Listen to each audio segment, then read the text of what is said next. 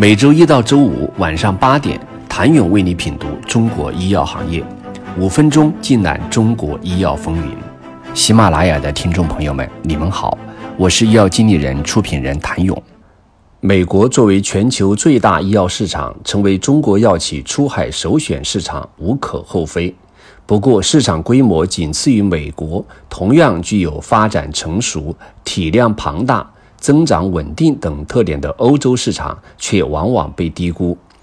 二零二一年全球创新药销售额数据显示，欧洲五国——英国、德国、法国、西班牙、意大利——占有百分之十六的市场份额，位居全球第二。其实，欧洲市场对新型生物技术的接受程度较美国而言似乎更高。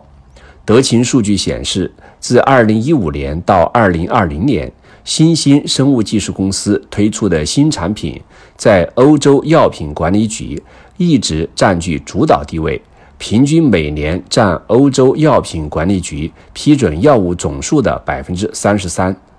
其中，新兴生物技术公司推出的产品以孤儿药为主。从政策支持方面来看，欧洲药品管理局对能够提供潜在临床获益的药物，会授予优先药物资格。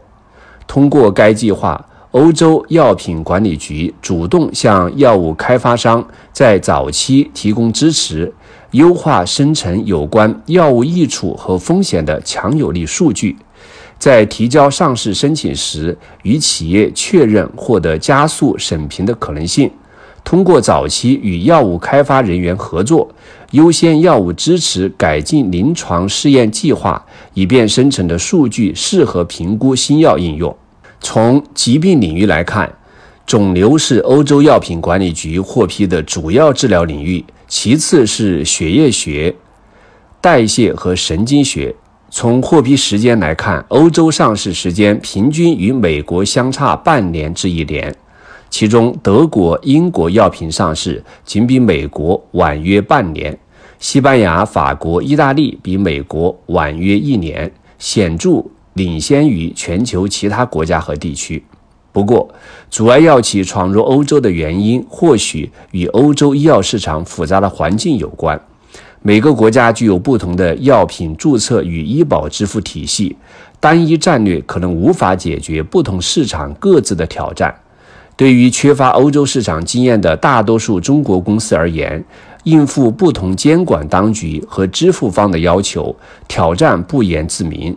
在复杂的市场中运营，企业需要投入大量精力与资金。从全球领先的生物科技公司的国际化经验来看，在美国、欧洲等全球发达市场中，具有高度创新的产品。可通过多种方式自主搭建商业化能力，规模小或竞争激烈的市场，则可以考虑商业授权合作。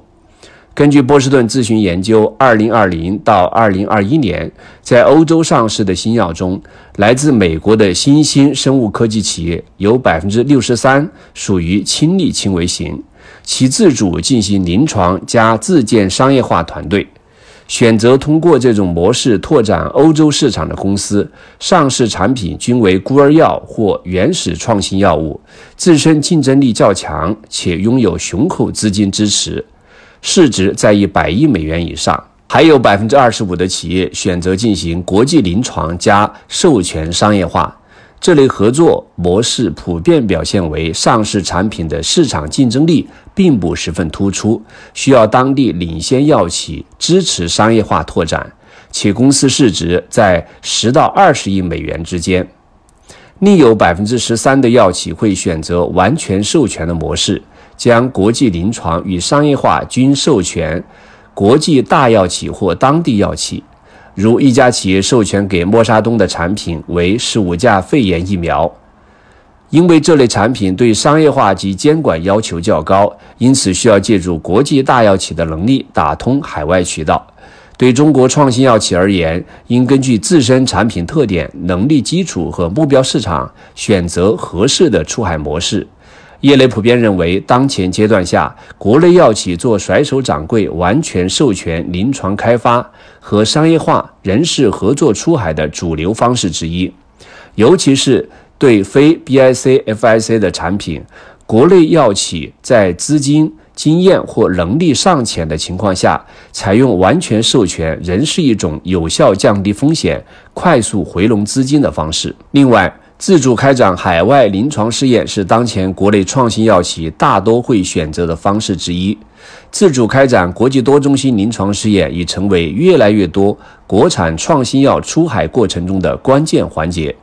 但波士顿咨询报告指出，这种模式要求药企必须打造过硬的临床开发和注册能力，才能在速度与成功率上胜出。当然，对很多创新药企而言，开展全球试验，特别是全球性三期临床试验的挑战依然是巨大的。总的来说，创新药出海的目的，不论是美国、欧洲还是全球其他市场，目的都是为全球各地的患者带来创新、差异化的治疗方案。创新药出海与国际化已经成为中国医药创新的重要关键词之一。